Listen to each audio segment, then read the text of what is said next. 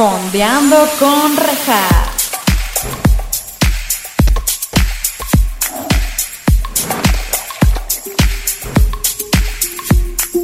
Hola, bienvenidos a Fondeando con Rejas. Este es su espacio, en donde estaremos fondeándonos unos mezcalillos o su bebida de preferencia, mientras también fondeamos en series o películas junto con invitados maravillosos. El día de hoy tenemos como invitada a alguien muy importante, señoras y señores, muy sabionda ella, así que por favor escuchen lo que tiene que decir porque es una maldita joya. Ella es especialista en semiótica aplicada, profesora, fue mi profesora obviamente, una de las mejores que he tenido en la carrera for sure, y ella también es podcastera, tiene su propio podcast que se llama Neurona Random, que todos se lo dejaremos ya sea aquí, abajo, donde ustedes quieran. Así que ya saben, vamos a escuchar a esta increíble invitada para deleitarnos con toda su sabiduría. Así que, bienvenida, Copelia Yáñez. Ay, muchas, muchas gracias por la invitación, qué emoción. Así No. que bárbaro, con la presentación suena como mucho más de lo que hago que... No, pues es que, es que sí eres bien chida. La neta sí quería, o sea, me encantó que aceptaras. De verdad, mil, mil gracias. Yo jamás pensé que ibas a querer aceptar. Qué cool. Eh, la verdad, sí te quiero decir que de toda la carrera, tú fuiste una de las mejores clases by far. O sea, y no es por tirarte rosas porque estés aquí ni nada. Pero definitivo sí es algo que recuerdo. Los libros que recomendabas los tengo ahí a la mano. O sea, sí fueron Yes. clases muy, muy, muy chingonas. Que pues sí me. de las pocas. Que puedo decir que 10 de 10, la neta. Pues qué chido, qué gusto y pues al contrario, muchísimas gracias por la invitación. Ahora sí que este asunto de la podcasteada y, y platicar y no iba a decir que no, por Dios. Sí, no, exacto, porque además es que todo el mundo me dice, o sea, como ahorita el podcast está agarrando un boom, ¿no? Y es como, pues sí, pero no saben lo divertido que es. Eh, eh, Pues en el, en el podcast lo digo, es, yo siempre tuve ganas de hacer radio y cuando terminé la carrera ya el radio era una cosa muy complicada de así de entrar y demás y los podcasts se volvieron el hagamos radio, se vale jugar con el medio. Exacto, es este sí. nuevo medio. Sí. Sí, y justo en, en, en- uno de los episodios pasados que grabamos, eh, alguien me dijo como, es que no es este, a mí me gustaba el radio, pero yo entiendo que el podcast no es lo mismo. Y no, yo no, no, no, sí es lo mismo, solamente lo que cambia es la plataforma de streaming. Que puedes Sí. escucharlo cuando quieras, pero sigue siendo radio, o sea, de huevos. Digo, y aparte está la parte visual que queremos aquí en YouTube. Un saludo a todos Sí. los de YouTube, los queremos. Saludos. Oye, pero antes de empezar de lleno, platícanos pues, qué estás bebiendo, ¿no? Pues estoy bebiendo café que preparé hace rato una prensa francesa llena Eso. con mi con mi maravillosa taza de los así unos chavos oaxaqueños que se llaman Cuarto Suspiro, que son una belleza, como verán, es una taza fantástica. Es una taza fantástica para los que nos están escuchando y no están en YouTube. Es una taza increíble que es como, yo diría, de Kiss. Me recordó a Kiss, porque Sí, es una totalmente. lengua, una boca, una lengua saliendo. Si no, vayan a YouTube, amigos, y véanla por ustedes mismos. Sí, Qué- totalmente. Qué maravilla. Oye, y luego cuando te pregunto, ¿qué, qué quieres hablar? ¿Qué pinche tema escogiste? ¡Qué maravilla! Neta, estuvo como anillo al dedo. Platícanos de qué vamos a hablar hoy. Pues en realidad, cuando me dijiste, tengo ganas, o sea, De semiótica. soy especialista en semiótica aplicada, me dijiste, te invito a platicar y quiero que utilices lo que sabes de semiótica. No sabía ni de qué primero. Y la verdad es que ahora en este asunto, siempre estoy atrasada con las series. Y entonces Ah. en estas últimas tres semanas me obsesioné con, por fin, después de tres años, con American Gods. No, es que es una pinche joya. Y sí, así de, la serie es buenísima. Es, No también es un, es un ejemplo de lo que pasa cuando cambias de showrunners a la mitad. Se le nota muchísimo. Pero, pero el material de base es fantástico. Y da muchísimo de qué hablar. Sí, justo te voy a contar. Yo, o sea, para los que nunca han visto American Gods, es, es un libro originalmente de Neil Gaiman. ¿Quién es Neil Gaiman? Es un pinche genio que escribió. Coraline. No, es un, es un genio. Yo de verdad lo quiero mucho. Sí. Este libro de American Gods llegó a mí por Carla, la no- nuestro- que está nuestro crew, gente, de- en el podcast. Ella me lo Ya dio. estuvo, en tu, ya estuvo en el podcast. Tiene un episodio también. Tengo chulo, dos episodios sí. con ella, Ah, ya saben, Camp Rock, una pinche joya, y Beginners, que también es una pinche peliculón, ahí todos se los dejo Sí, yo oí el, de, oí el de Beginners porque amo. Beginners y porque las amo a rifó- las dos. Sí. Ay, y Carla se rifó en ese episodio de Beginners. La neta, mucha gente me escribió y me dijo, güey, tu amiga, lo que dijo de esa película está cabrón. Es más, mucha gente vio a Beginners por lo que decía Carla. Entonces sí Así vayan a verlo. bien. Sí. Está gritando, ¡Uh! Pero sí, justo. Entonces, Carla me da este regalo y se me hizo un regalazo. Yo lo leí, justo ahorita le preguntaba, como, ¿cuándo lo leí? En el 2016, fue antes de entrar a la carrera. Yo entré en el 2010, no. No es cierto, fue en el 2014 entonces, porque fue antes de entrar a la carrera, yo entré en el 2015. Y no lo tengo tan fresco, pero recuerdo que me encantó. Sí. Me fascinó y cuando sale la serie, te tengo que confesar, yo eh, vi como dos capítulos y dije como creo que no se están yendo tanto, según yo no se estaban yendo tanto por el libro, entonces la dejé de ver. Entonces les voy a contar de qué va. Eh, American Gods es acerca de una persona que se llama Shadow, que ahorita llegamos ahí, va saliendo de la cárcel, se entera de que su esposa murió, de la peor manera que puede morirse alguien aparte. ahorita, ahorita contamos eso. Y, y un dios la, lo contacta porque hay una guerra de dioses nuevos y dioses antiguos. ¿Quiénes son los dioses antiguos? Pues todas las este, comunidades que ya se olvidaron, tal cual dioses pasados que ya ni siquiera existen ni nada más, es pura mitología, vaya. ¿Y quiénes son los nuevos? El internet, la tecnología, todo eso está loquísimo. Lo que-. Entonces, platícame cómo fue que te atrapó esto y por qué realmente, o sea, por qué Copelia dijo, what the fuck con esta serie. Mira, por ejemplo, lo divertido es que yo no he leído American Gods. Soy muy fan de Neil Gaiman, lo amo muchísimo, pero no he leído todavía la novela. Y cuando me enteré de la serie, dije, es un gran, así, es una gran idea. ¿verdad? Traté de empezar a verla y el primer episodio fue como lento para mi gusto. Me cuesta luego trabajo que me atrapen las cosas. Siempre, por eso siempre estoy atrasada con las series. Me tardo muchísimo en verlas y cuando las veo ya enloquezco pero amo la mitología. ¿No? O sea, todo este asunto Sí. de los mitos. De hecho, justo el, el episodio más reciente de mi podcast, bueno, no, el anterior, porque ahorita tuvimos un, un invitado, pero el último que hice yo eh, habla sobre mitologías desde la perspectiva no solo de l- los mitos tradicionales, sino como después ah, Roland Barthes dice que también la vida moderna está llena de mitos. ¿no? Como, ah, No, mal, lo voy a escuchar a- en cuanto acabemos esto. Es que a mí me encanta esto. Ajá, continúa, Sí, perdón. pero, pero, por ejemplo, para Roland Barthes los mitos no son como de ah, dioses y etcétera, sino, por ejemplo, nos creemos que, que así el gato va a salir a saludar para quienes están en YouTube. Ahí Un saludo al gato. ¿Cómo se llama el gatito? Sí. Este, Leonora. Ok, también por aquí está Miley, la, la verdadera estrella de- de- del, del podcast. Leonora, Sí, un gusto. cual. Sí, así, nos está dando, nos está dando la espalda así vilmente. pero- No importa, ajá. Pero, ah, pero entonces, por ejemplo, ah, el Roland primer Barthes. ensayo, el primer ensayo de Roland Barthes de ese libro habla sobre el catch, que es la lucha libre. Y cómo la lucha libre tiene buenos y malos. Y esos dos bandos se enfrentan siempre y a veces se traicionan, pero luego puede haber estas narrativas de redención en donde el que había traicionado a sus amigos luego regresa para salvarlos en el momento más difícil. Y, y dices, pues claro, es cierto, esos son mitos que nos forman. Claro. Y otras, y otras cosas como las como lo que nos cuentan las revistas este funciona para estructurar nuestro pensamiento y decimos, ah, claro, sí, esto tiene todo el sentido, ¿no? Sí.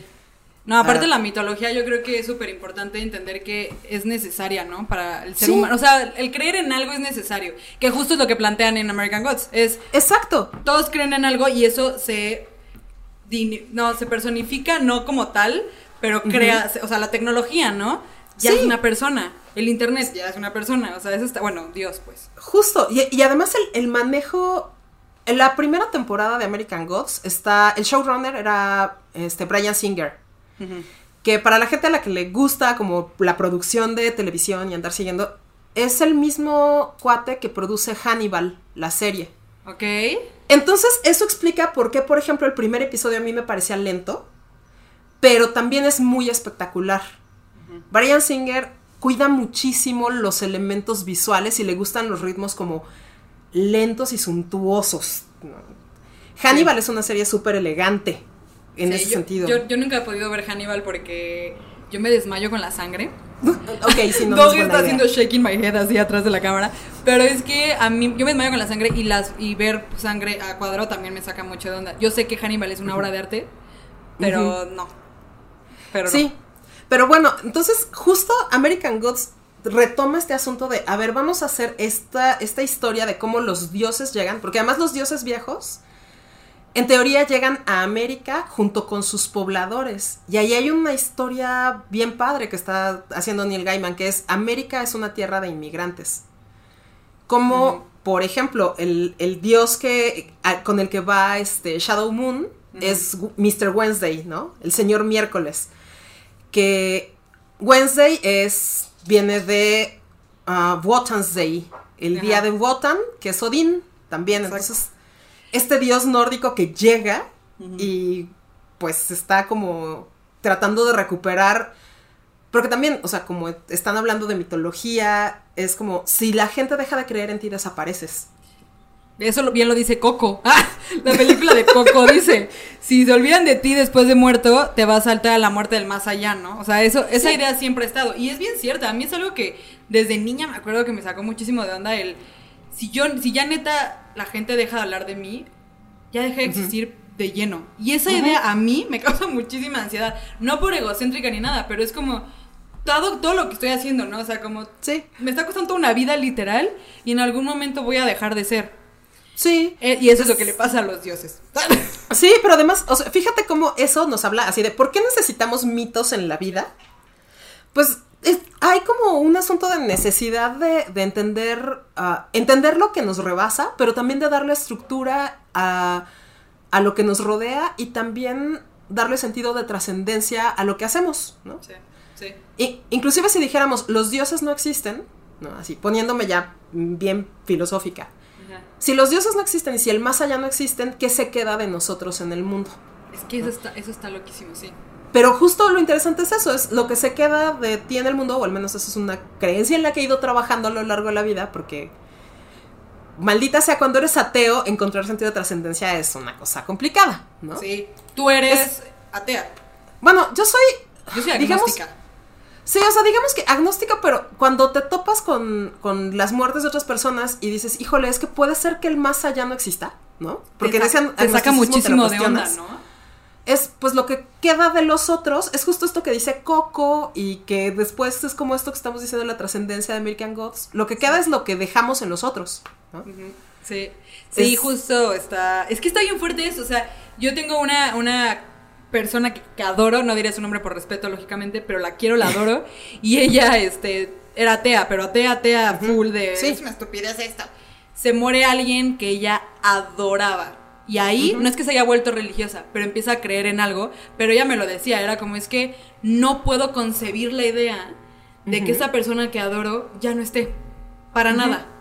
Sí. Eso no puedo. Y eso se- ahí, neta, eso se me quedó como súper, como sembrado en la, en, la, en la mente y fue como, güey, sí es cierto, o sea, si nosotros no los ponemos en algo, en algo así, que literalmente es por eso creamos todo este tipo de cosas, Sí. pues a dónde se van y a dónde nos vamos a ir nosotros, ¿no? Está, está bien loco. A mí eso me encanta. Oye, pero cuéntame, ¿desde qué edad empezaste a interesarte por la mitología? Y Eso, por cuál es, cuál es tu favorita. Ay, es una cosa súper ridícula. De mis primeros libros en la infancia, así de, así de haber sabido que me ibas a preguntar eso, me traía el libro porque lo tengo aquí. Ajá. De mis primeros libros de la vida es una antología de leyendas que se llama Cuentos de ayer, cuentos de siempre. De, un- así, de una literata que se llama Carmen Sirisi Ventayo. De una editorial que ya ni existe. Y literalmente era una recopilación de mitos. O sea, estaban una, un resumen chiquito del inicio de la creación, por ejemplo, de los mitos este, nórdicos, como Yggdrasil y Vi- este, Vili, Odin, Vili y Ve, o estaban Nala y Damayanti, o, sea, había dioses de muchos lugares. ¿Y qué edad tenías?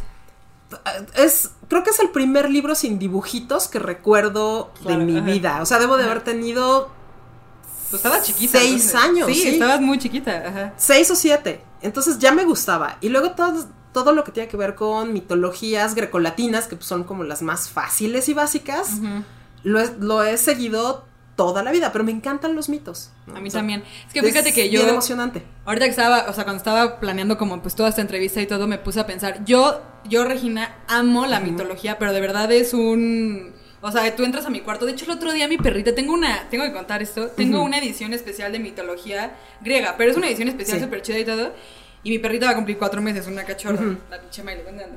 Y esa morra, de repente estaba yo así trabajando y escuché que estaba...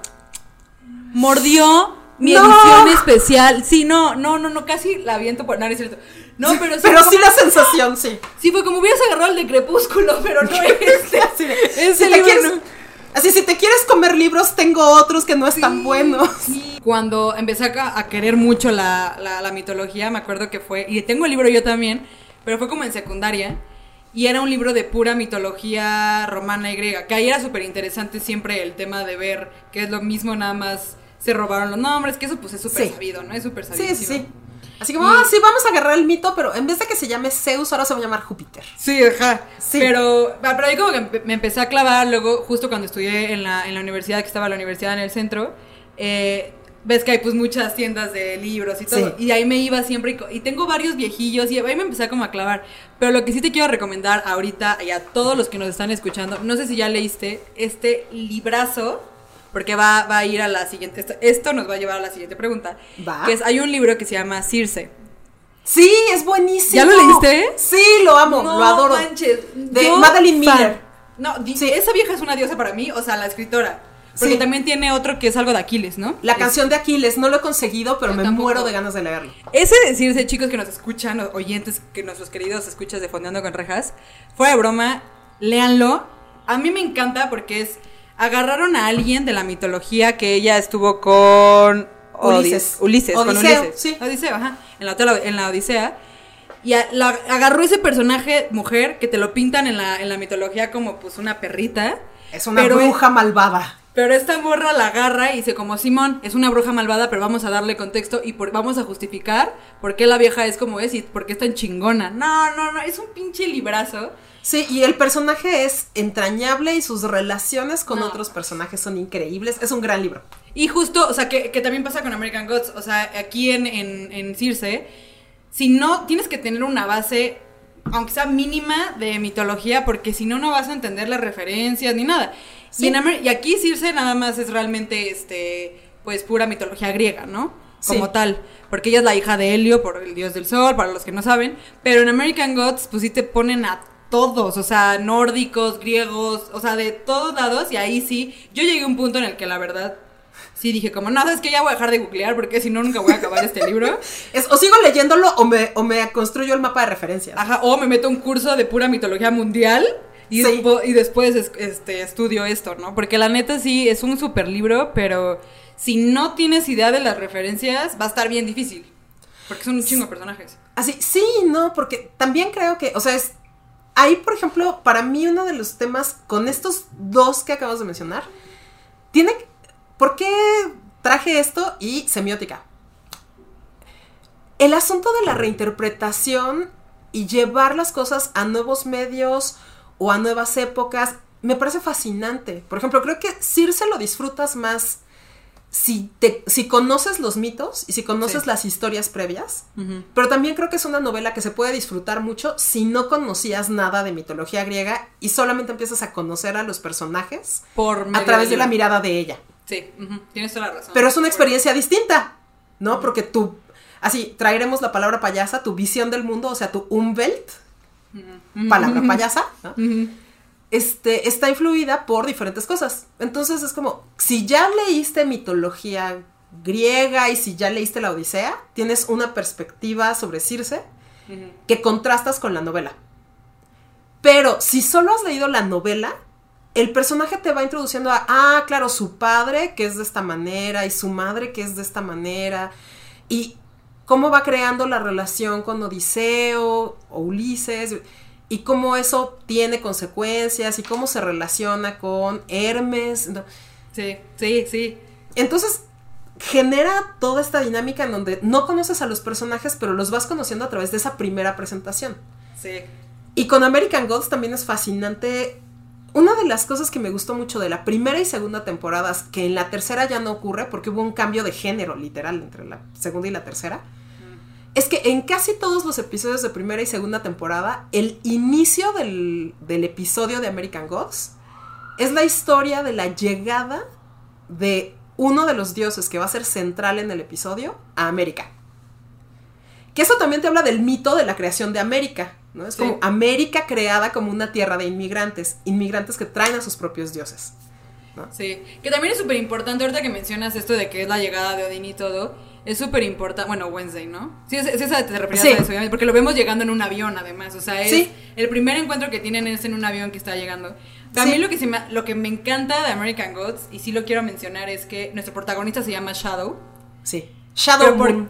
pero ¿por qué se llama Shadow Moon? Ahí les va, es porque tú, o sea, realmente el personaje de Shadow, que Shadow traducido al español es, es sombra, es este, es un personaje como muy pasivo y todo, pero no sé tú cómo lo tomaste. Yo, bueno, en el libro es así, digo, no, ya viste Sí. que no leí lo- yo no he visto la serie, pero al menos en el libro es, realmente tú eres Shadow, tú como lector eres... ¡Qué belleza! Ajá, eso está bien loco, porque es como. El güey realmente no hace mucho, ¿no? Les digo, o sea, tiene el problema de que se muere su esposa, que su esposa toma todo un, un papel rarón a lo largo de la historia, pero la esposa se muere, sí lo tengo que decir, lo siento. Es Ese- spoiler ese- alert. Es spoiler alert, pero es el inicio de la Es el inicio narrativa. tal cual. O sea, es- no, no les está spoilereando toda la Sí, no. historia. De hecho, tiene les mucho está spoilereando sentido. el arranque. Ajá, literal Sí. es, se muere con, ella le pone el cuerno a Shadow con su, como super compadre, y ella se muere dándole un blowjob en el coche sí. con el pene en la boca del... Es muy terrible. Del, ajá, y ahí, así la encuentran con el pene en la boca del amante. Y se muere un día antes o el mismo día de... El- Un día antes, ¿no? De que este güey salga de la cárcel. El, el mismo día en la mañana, según yo, en la serie, por ejemplo, fíjate, y aquí lo que, de lo que vamos a platicar es de remediación. O sea, cómo tomas una narrativa que está en un medio específico, por ejemplo, el libro, y luego lo llevas a un medio distinto y cómo eso cambia la estructura, los lenguajes, la dinámica, ¿no? Por ejemplo, lo que dijiste ahorita de la novela tiene todo el sentido. El asunto, Shadow Moon es un recipiente vacío para que el lector se proyecte allá adentro. Sí, como- tal cual, ajá. tú eres Shadow Moon, tú vas siguiendo y entonces por eso Shadow Moon no puede tener personalidad. Imagínate tratar de hacer eso, un personaje sin personalidad, en, en televisión. Eso no se Sí. puede. Imposible. No, es, pierdes el- la atención de la gente. O se podría hacer, pero tienes que hacerlo de maneras distintas. ¿Cómo lo resuelves? Y ahí viene uno de los temas interesantes de remediación. Entonces, el planteamiento de cómo es Shadow Moon en la serie es un personaje que es muy taciturno. Taciturno en el sentido es, es como muy callado, no tiene muchas opiniones propias, no notas que tenga mucha vida interior. Pero al mismo tiempo tienes que volverlo interesante y atractivo. Tiene que tener algo que te haga decir, claro, él es el coprotagonista. Claro. Porque el protagonista absoluto en la serie es Wednesday. Al menos durante la primera temporada. Sí, sí. Y en el libro, te digo, o sea, todo Sí. gira en torno a él realmente. Él es Sí. como la herramienta que todos los dioses están utilizando para ganar en su Exacto. guerra. Ajá. Pero, así, bueno, la herramienta y el, y el instigador. No, así no se las vamos a spoilerar porque la novela de veras me muero No, de ganas de leerla después de ver la serie. Sí, no, y Lela, la verdad, digo, yo la serie, híjole, yo la empecé a ver, digo que vi como tres capítulos y ya, Sí. pero ¿sabes qué? La, la, la, la actriz que ponen de, de su esposa es algo muy personal, pero ella me causa mucho conflicto, no sé sí, por qué. me imagino. Pero, pero de hecho quiero decir algo, o sea, eh, eh, en el libro sí, Shadow también es negro y todo, pero yo tengo que decir que cuando yo empecé a leer el libro y vi que era negro y se llamaba Shadow, dije, that's racist. Entonces eso fue como, güey, what the fuck. Ya después leyendo el libro dije, ah, ok, tiene un Ah, sentido de ser. Ah, pero ya entendí por qué está pasando. Dije, esto va a ser súper polémico. O sea, porque es de raza negra y se llama Shadow, qué poca madre. Pero no, amigos, tiene todo un sentido de ser. Sí, y que además eso es como otro de los, de los riesgos, cosas interesantes. El cómo obras creadas en un momento específico de la historia, cuando cambia el clima social, tienen interpretaciones extras que de repente dices, ay, espera, ¿no? Eso está siendo una polémica súper frecuente ahorita con otros, inclusive, o sea, con otros, otros productos culturales. Pienso en la polémica esta de si quitaron ciertas películas de Disney porque no este, porque ya no son apropiadas o la de lo de, hubo una polémica por lo que el viento se llevó, por ejemplo, que es una es una película de 1950, ¿no? Eh, Construida en una mentalidad de 1950 que retrata la guerra civil o la época de la guerra civil de Estados Unidos, 1800 y tantos. Y pues sí, o sea, la, representación de la población afroamericana en esa película es, pues no es como adecuada para nuestro nivel de conciencia social actual. ¿Cómo reconciliar ese tipo de, de cosas en un producto cultural que está siendo consumido en, en los 2020s? Es uno de los grandes retos actuales. ¿Cómo, cómo la, la dinámica cultural carga de significados algo que, que en su momento era normal? Porque la normalidad cambió. Es como... No, y, y qué, qué bueno que tocas ese tema porque justo yo tengo una postura completamente la comparto la, contigo, pero por ejemplo, no sé si te enteraste, este, bueno, yo yo hice también un capítulo con otra compañera, otra alumna de de Cope que se llama Portu, una rifadaza por saludos a Portu, también les dijo aquí el capítulo. Sí. Pero ejemplo, hablamos de Scary Movie, ¿no? Y ella y yo decíamos como, güey, Scary Movie ahorita en la actualidad está muy mal Sí. todo lo que toca, pero sí, en su pero momento era en el 2000. divertidísima. Sí. Sí, se hizo en el 2000. Ojo, o sea, hay que entender, o sea, no puedes, o sea, la cultura de la cancelación a mí en lo personal me caga. Porque es como, bueno, no, no, no, no, no, es que ahorita entiendo que hoy en día esté mal, pero denle chance. O sea, antes era otra cosa que la gente ni siquiera estaba topando que estaba diciendo algo mal. Gracias a Dios ahorita se está desconstruyendo ese, ese rollo, pero antes no, ¿no? Pero ahorita que tocas eso, no sé si te enteraste que con...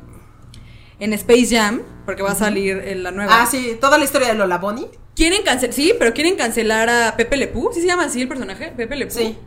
Y a, porque es un seductor manchadón. Y quieren cancelar también a Speedy González porque es como... Ese, ese de Speedy González, la neta, gente, me choca que digan como es que es racista para los mexicanos. Güey, es nuestra representación. Ya déjenos. Así es. Nosotros decimos que es. racista para nosotros, no ustedes. Pero fíjate, es que ahí estamos hablando de una cosa interesante. La cultura de la cancelación es como una, un deseo de solucionar rápido y de manera simple un problema de largo plazo Con un muy muy, complejo. fuerte. Sí, completamente de acuerdo. Que es, sí. es esto que estamos diciendo. O sea, es claro sí. que muchas de las cosas es. Pues sí, o sea, estaban. Muchas de las cosas de las que hemos hablado estaban normalizadas en su momento. De hecho, Scary Movie funcionaba bien porque estaba entrando en una ola. Habíamos vivido como. Así es, vamos, yo tengo 42 años. Entonces, digamos que. Esto se los decía mucho en clase cuando hablábamos de historia de los medios. Es- les platico esto no porque lo haya estudiado, sino porque me tocó vivirlo. Ajá, Entonces, claro. o sea, yo, yo fui niña de ver televisión y no tener cable, por ejemplo. Porque Claro. hace, hace. Hace 35 años era lo que había. Sí, claro. Pero todo, por ejemplo, los medios en ese entonces estaban como muy reguladitos. No podías decir groserías, nadie. Había como una normalización de. Si ahorita les parece como políticamente correcto. No, bueno, lo que dominaba en los ochentas. Pues sí, to- todavía hasta finales de los ochentas, principios de los noventas, era como lo normal es ser muy respetuoso en el lenguaje mediático. En los noventas se rompió esa normalidad con cosas que en, en su momento eran súper disruptivas. Beavis and Butthead. Este. ay, ¿cómo se llamaban estos caricaturas? Por ejemplo, las caricaturas dejaron de ser bonitas y se volvieron horrendas. Pues Ren sí. Stimpy, Ajá. Butthead. Y se hablaba. South Park en- y todo eso. en- South Park llegó a finales de los Bueno, noventas. sí llegó después, ajá. Ya fue un producto de esa primera ruptura. Bart Simpson en su momento era como. ¡Ah! Que ahora Bart Simpson lo vemos y decimos, güey, ya está aburrido, resulta. Bart Simpson en su momento fue súper rompedor. No, pero es que, ojo, Bart Simpson ya es de Disney. Sí, O sea, ya pero- encuentras todo lo último de, de- de los Simpsons lo encuentras en Disney Plus. Porque, así, porque sabes, Disney ¿no? ya lo compró, Disney ya lo compró todo, ¿no? Pero en su momento Bart Simpson fue una figura rompedora. O sea, nada más eso Sí. te da una idea, ¿no? Sí. Todo era respetuoso y luego se empezó a abrir la posibilidad de ser irrespetuoso e irreverente. Pero al principio eso era rompedor y lo dominante, hablemos de cambios culturales, ¿no? Era lo emergente y lo dominante era ser respetuoso, nadie decía malas palabras, nadie hablaba de sexo. Llega lo emergente, que es como lo rompedor, la irreverencia. Cuando eso se volvió dominante, porque ahorita es como, hace todavía 5 o 10 años, lo irreverente sin pensar en, como en repercusiones sociales a minorías, por ejemplo, ¿eh? Era súper dominante, nadie se lo cuestionaba. ¿Por qué? Porque eso había crecido desde ser una cosa chiquita que se oponía al status quo, a lo dominante. Claro, claro, claro. Ahora lo estamos empezando a palabra- cuestionar y esa es una cosa, es, Sí, no, no, no, que nada más Da- a dale, decir dale. Que siempre que escucho la palabra status quo pienso en High School Musical. Ahora sí, continúa. Ah, pero justo, o sea, es. Todas las cosas aparecen, o bueno, muchas cosas aparecen como desde lo emergente, ¿no? Desde lo. Esto es nuevo, esto rompe con lo establecido. Pues porque lo que está establecido tiene que ser cuestionado. Sí. Y entonces, ahorita lo que estamos cuestionando no es eso, ok, primero cuestionábamos esta cosa tiesa Ujú. con la irreverencia. Cuando la irreverencia se volvió lo súper dominante, dijimos, bueno, ahora, ¿cómo le hacemos para que eso de, de ya no tener cosas cu- como cuadradamente no se transforme en, al mismo tiempo, una herramienta de abuso? Sí.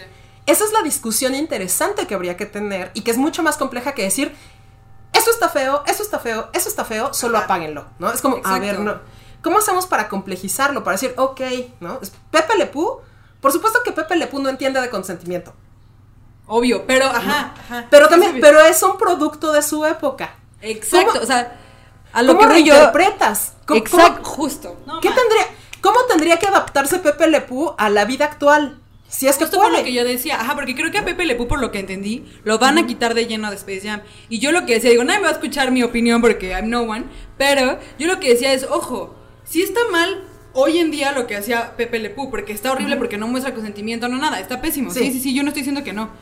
Pero es de los 50, es un producto de hace muchísimo tiempo. Sí. Que no lo quites de Space Jam, porque aparte es un personaje querido. Transfórmalo a lo nuevo y que se vea también esa transición de que el personaje, o sea, sí cambia, o sea, bueno, tiene algo nuevo hoy en día, pero no lo quites. O sea, porque no lo satanices por su pasado. Sí. no sabes su, su vida, no sabes de dónde viene, ¿no? ¿No es cierto? No, pero pues eran, eran otros, otros tiempos. Que ahorita ya Exacto. lo puedes remediar, o sea, cámbiale el giro, dale otro giro, pero es un personaje que se quiere y se, y se... Muy querido en Space Jam, pues, o sea... Sí, y eso nos lleva a, te digo, o sea, son discusiones que tienen grises. Uno de los problemas que estamos encontrando con este, como con este universo del- de lo emergente de cuestionar, es que viene el, ¿cómo generamos un diálogo en donde no haya blancos y negros? Ah, esa es una gran complejidad. Así, me encanta, me encanta el término complejidad porque no quiere decir difícil, quiere decir tiene muchos elementos Sí. interrelacionados que cada uno mete este, sus propias características y afecta a los demás. Eso es el Justo. complejo. Sí. Y pues justamente en estos universos de cambios culturales y hacia dónde van las cosas, pues tenemos que tomar eso en cuenta. Que Ahorita justo. estoy- Ah, sí, perdón, perdón, vas. continúa, continúa. No, No, no, que justo, o sea, que quería decir que, por ejemplo, regresando a American Gods, que son dos dioses, o sea, bueno, que son dos bandos de dioses, ¿no? Los Sí. antiguos y los nuevos. Ninguno está mal. O sea, la neta es el, el nuevo, que son la tecnología, el internet y todo. Ojo, es a donde hemos llegado, ¿no? Sí. O sea, tiene, toda, tiene, to- tiene todos estos matices de que sí, los güeyes están como peleando en a ver quién gana, pero pues la, la realidad es otra que la realidad ya cambió, tal Sí. cual, o sea. Y ahorita lo que se venera es que eso también es bien interesante y deberíamos fondear en eso, Sí. que es el internet y la tecnología todo es algo que sí no es tangible per se, pero lo tienes frente a tus ojos.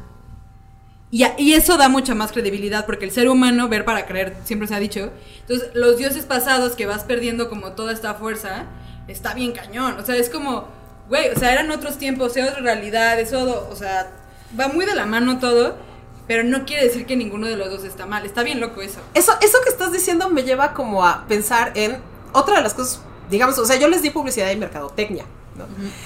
Otra de mis áreas, cuando yo trabajo en semiótica aplicada, una de las áreas de aplicación más frecuentes en donde trabajo es justo comunicación de marca. Ajá. Y eso que acabas de decir es como, están peleando, me hizo pensar, están peleando por el posicionamiento, o sea, posicionamiento se define como el espacio que ocupa la mente del consumidor. Ajá. Es como si los dioses viejos y los dioses nuevos, o las tecnologías, o lo que está presente en la conciencia, literalmente, y no había caído en cuenta de que eso es un trabajo de Gaiman ahí. O sea, Neil Gaiman está diciendo, claro, por lo que están peleando estos es por el posicionamiento en la cabeza de la gente. Sí, Y ahorita que lo pensé así, fue así como, ¡puf! me reventó la cabeza, un poquito. un poquito. De hecho, denme un segundo para que sinking. O sea, como que exacto. Sí. Porque, porque sí, es como. ah, digamos que lo- para los dioses viejos el asunto era la adoración, ¿no? O sea, que, que me adoren, que me que hagan sacrificios en mi nombre. Y para los dioses nuevos es como. New me- ah, bueno, los medios, la tecnología, el- la globalización, son como las entidades que se encarnan en. Eso también es como un mini spoiler, son como algunos de los personajes que están ahí, ¿no? Pero pues, no, no es spoiler grave. Sí, pero te das cuenta de que, claro, o sea, el- por ejemplo, esta, esta cuestión de decir la globalización es inevitable y es buena, eso es una creencia o una mitología que se establece y creemos que, claro, todo tiene que ser global y por ser global es bueno, es un credo, es una creencia. Sí, sí. Así que, y eso es, eh, de ahí es de donde se agarró Neil Gaiman para decir, estos son los nuevos dioses, ¿no? Sí. O la tecnología es siempre buena y entonces los sacrificios que haya que hacer en nombre de que la tecnología domine, no importan. Elon Sí, Musk oye. siempre tiene razón, ¿no? El- ¿Qué? Sí. ¿Qué? Obvio no, pe- pues, pero, no pero, no, eso, no. pero eso es un poco la... Sí, sí, sí, sí. sí. Sí, o sea, me encanta O sea, eso es un poco pensé- como la onda ideológica. Sí. Jamás pensé que íbamos a decir Elon Musk en mi podcast, pero sí, no, no, no, tienes toda la razón. sí, que ese güey es un personaje rarísimo. El nombre Es, de es su rarísimo, pero fíjate cómo. No, es impronunciable, pero fíjate cómo él, es- él sería como el equivalente a un sacerdote Sí, no, completamente. del dios de la tecnología. Sí, ¿no? no, O sea, de es como, ah, 100% claro. de Él- acuerdo. Él es el papa de la. Sí, el papa de la religión de la tecnología. cosas. Ajá, y él Sí. está creando cosas nuevas. Sí, no, completamente de acuerdo. Pero justo eso está bien cañón y a mí se me hace bien interesante. O sea, es que justo, que, que me encantó que, que, que habláramos de, bueno, que fondeáramos. Que se llama el podcast, amigos, fondeando Sí. con rejas. que fondeáramos sobre el tema de, de que no todo, o sea, que son otros tiempos y todo, porque la neta está bien cañón, o sea, el tema de, o sea, yo lo vi en American Gods, digo, no vi la serie, no sé cómo la abordan en la serie, pero al menos en el libro sí es como de, güey, pero a ver, ojo, o sea, es que nosotros somos como los que estamos, nosotros generamos paz, como quieras verlo, ¿no? O sea, los dioses te dan paz mental, que la tecnología te está dando el... Simón, sí, sí, sí, pero pues todos tienen sus matices, nada es bueno, nada es malo. Aquí está bien interesante ver en toda la historia del libro que se están peleando y es como, güey, ¿a quién le vas? Sí. La En, neta. en la serie, y hablando como justo de esta dinámica de transformar al medio, creo que es uno de los grandes problemas que tuvo la serie al cambiar de. Al cambiar de showrunners, han cambiado tres veces de equipo de producción ejecutiva. Eso es un super pedo. Ajá. Eso es un- súper problemático porque el- los productores ejecutivos son quienes tienen la visión creativa. Entonces, la primera temporada es como, la primera temporada es buena, la segunda temporada es buena, la tercera temporada es buena, pero son, y tienen a los mismos personajes, pero son series distintas. Mm, eso, es- eso, es- eso está súper chafa. Es, es como raro, o sea, es, yo estoy disfrutándola, pero estoy muy consciente de que, por ejemplo, si alguien me pidiera la recomendación, es como, Ve la vela. Vela, no, o vela, pero en el entendido de que vas a seguir, y creo que el único personaje súper consistente entre las tres temporadas, o sea, el que dices, ah, claro, entiendo que tiene un arco dramático, es Shadow Moon. Pues sí, porque es el protagonista. Es Y- más fácil moldearlo. Inclusive a Mr. Wednesday de repente como que lo sueltan en algún momento o lo regresan. Es como... Pero la forma en la que presentan este enfrentamiento entre los nuevos... Así, entre los nuevos dioses y los viejos dioses. En la primera temporada es súper claro. En la segunda temporada es difuso. En la tercera temporada como que se siente que ya dijeron, ay, las pelotas que habíamos soltado en la segunda temporada vamos a tom- retomarlas, pero además vamos a acelerarlas. O sea, es como si ya queremos regresar a esta pelea, pero le quitaron peso, forma y fuerza a los nuevos dioses. O sea, no están hablando de por qué los nuevos dioses tienen seguidores. ¿No? Si- siento que le falta ese trasfondo. Ah, es que en el libro, ¿sabes que Ahorita que mencionas esto de que con las vas cambiando de, de producción tal cual, y pues sí se siente, siempre se va a sentir, lo vimos con Harry Potter, cada película también era un mundo, se vio. No, pero sabes que el, el libro es muy, muy, muy bueno, sí, échatelo, pero también Sí. tiene momentos, como todo, pero aquí sí es muy notorio que tiene momentos que son muy... O sea, hace, hace esto el libro, o sea, es porque es muy largo, Sí. son como mil páginas, digo, Sí. tan así que son tres temporadas. Este, pero... Que, que de hecho no- las temporadas no están 100% basadas en, en los libros, ¿eh? O sea, eso es otra cosa que sí sé porque investigué para... Porque soy el tipo de persona a la que le encantan los spoilers. O sea, me encanta saber qué va a ¿Neta? pasar. Sí. No, yo no, yo no puedo, yo me pongo de malas. Eso es una cosa muy divertida. A mí no me interesa saber qué va a pasar. O sea, es- dime qué va a pasar. Yo lo que quiero ver es cómo va a ¿Cómo pasar. va a pasar? Claro. Es- entonces, por eso es como, sí quiero leer la novela y ya sé más o menos de qué trata la novela, pero lo que quiero ver es cómo la resuelven. Y que ahí viene otra vez la frasecita esta de remediación. Lo que quiero ver es cómo transformas esa historia suelta en un medio distinto. Cómo, cómo ya me sé la historia lineal, pero quiero ver cómo la, cómo la creó Gaiman como novela. Y quiero ver cómo la están resolviendo para tele, este, pues quienes están produciéndola ahorita, ¿no? Yo sabía que sí le quitaron un chorro de cosas, lógicamente. Seguro, seguro en la serie hay muchísimas menos apariciones de dioses, pero seguro dejaron lo- los importantes, porque de verdad yo me acuerdo que yo decía como, es que neta son Sí. un chorro. Pero, por ejemplo, lo que sí dejaron en la serie, que también, si quieres hablamos de eso porque se me hace Ujú. súper simbólico, tal cual, Sí. lo de la moneda. Porque también eso es un spoiler que no le estoy spoileando nada porque si ven el tráiler lo ven, la esposa revive. O sea, literalmente en el tráiler de la serie sale. Pero re- revive con una moneda. Eso es muy... Es muy como de magia. Sí. O sea, 100%. Pero no, ¿sabes como de dónde viene per se, o sea, el origen de eso de la moneda? ¿O fue ocurr- ocurrencia de nuestro querido autor? Este, se supone que viene de el asunto de la suerte de los leprechauns, por ejemplo, hablando de los mitos y de dónde vienen. Haciendo el spoiler del personaje, el personaje se va a volver más importante a lo largo de la serie. En el libro tengo entendido que es mucho menos importante. Pero eh, Matt Sweeney, que es un leprechaun, los leprechauns son estos duendes que se supone que guardan los depósitos de oro, este, de, en- o sea, son duendes irlandeses que guardan los depósitos de oro y alteran la suerte, ¿no? O sea, es- ellos están a cargo de darte buena o mala suerte. Ok. La moneda de oro es de él. Y es un personaje que en el libro es- no es muy grande, en el libro tiene algunas apariciones. Ok. En la serie, por ejemplo, dentro de la segunda temporada, el personaje entra en un arco dramático que no está en el no está en el libro, que está es un arco dramático padrísimo, además lo actúa Pablo Schreiber, que es un actor asasasasazo, tiene un talento increíble para hacer entrañables a personajes detestables. Si Ok. no lo ubican ustedes, pero si vieron Orange is the New Black, él es pornstash. ¿no? Ah, ok, ok, sí, sí, sí. sí. Es, es justo, es un personaje detestable que lo detestas, lo detestas, pero al mismo tiempo no puedes evitar como tenerle Seguir cierta bien. simpatía. Sí. Es Pablo Schreiber. Y aquí él hace a Matt Sweeney. Y Matt Sweeney se transforma en un personaje que, que tiene mucha importancia en la segunda temporada. Pero él es el dueño de esa moneda y esa moneda es su suerte, ¿no? Y por eso esa moneda es capaz de traer a la vida a, este, a Laura. Laura Moon, que es la esposa de Shadow Moon. Que luego ahí en la serie, vi, bueno, vi este, porque sí me aventé la verdad para este podcast, porque aquí se investiga todo para no hablar a lo, a lo loco, vi un resumen de la primera Ah, sí. temporada nada más, en Sí. español de España, estuvo... ¡Qué! Sufrí Sí, horrible, no tienen ni idea, pero fue lo único que encontré, pero justo vi que, que se pelea con otro dios, ¿no? Sí es un dios con el que se pelea, porque ese, ese, ese dato del libro lo tengo un poco olvidado, pero ella y él, porque están peleando por la, la, la moneda que hasta la tiene adentro en el esófago, se ve. Sí.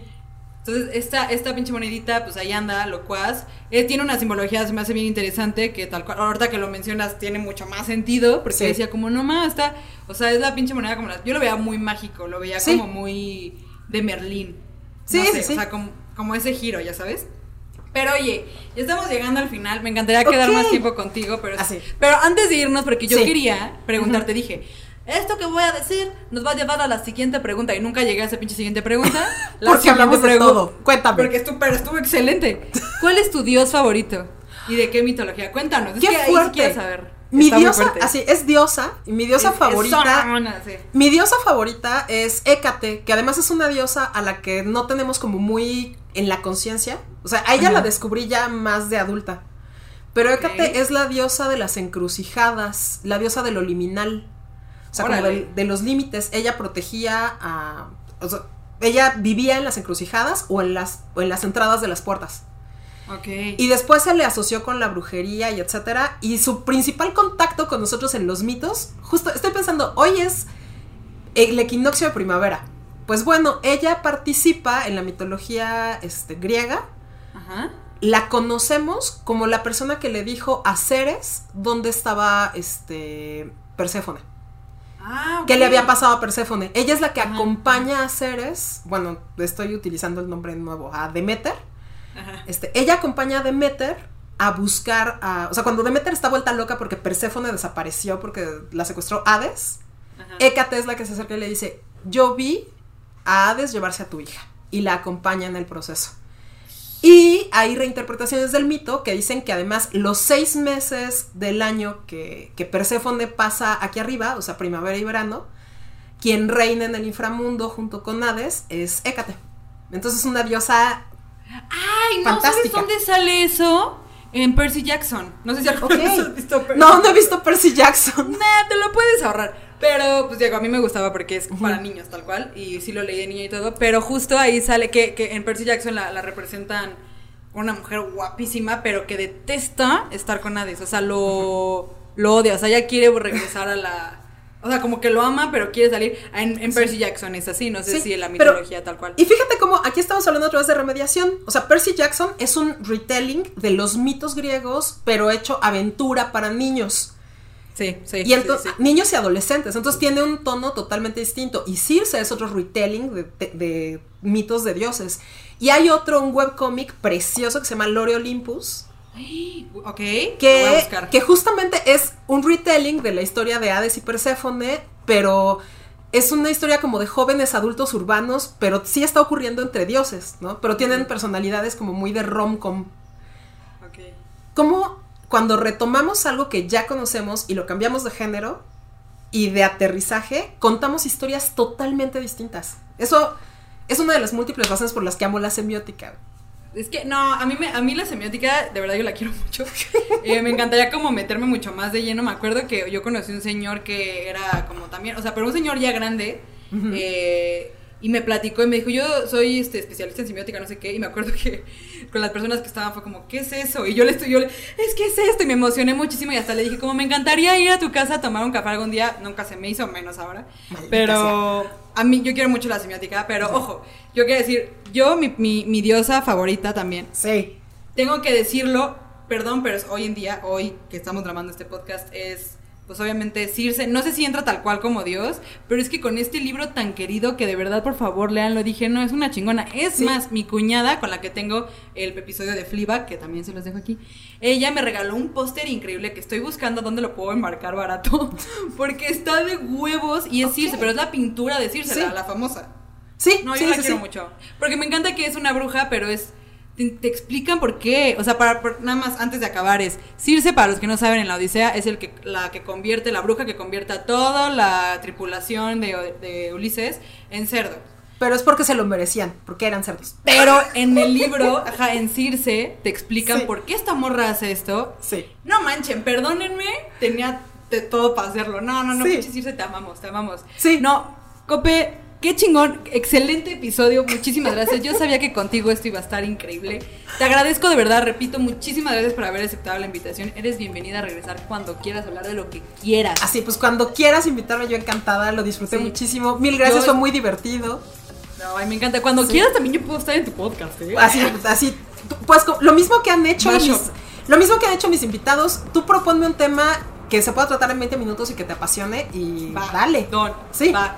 Ahí, ahí estaré pronto, amigos. No, mucho, todos se los dejo aquí, también su podcast, recuerden, se llama Neuron, Neurona Random. Neurona random, sí. Neurona Random, me encanta el nombre además. Ay, ay, ay, le pegué al micrófono como siempre, porque en este podcast siempre se, se le pega el micrófono. Esas cosas Pero pasan. muchas gracias, de verdad, salud. Ya ni te, te di salud, pero vamos Salud. a cerrar esto con esa saludcita increíble. Así. Yo tengo, yo tengo aquí al gato rico. Amo al gato. Todos queremos al gato. Muy Oye, bien. no, de verdad, muchas gracias. Nos vemos pronto. Así que ya saben, nos vemos en el próximo episodio de Fondeando conmigo, o sea, Rejas. Bye bye.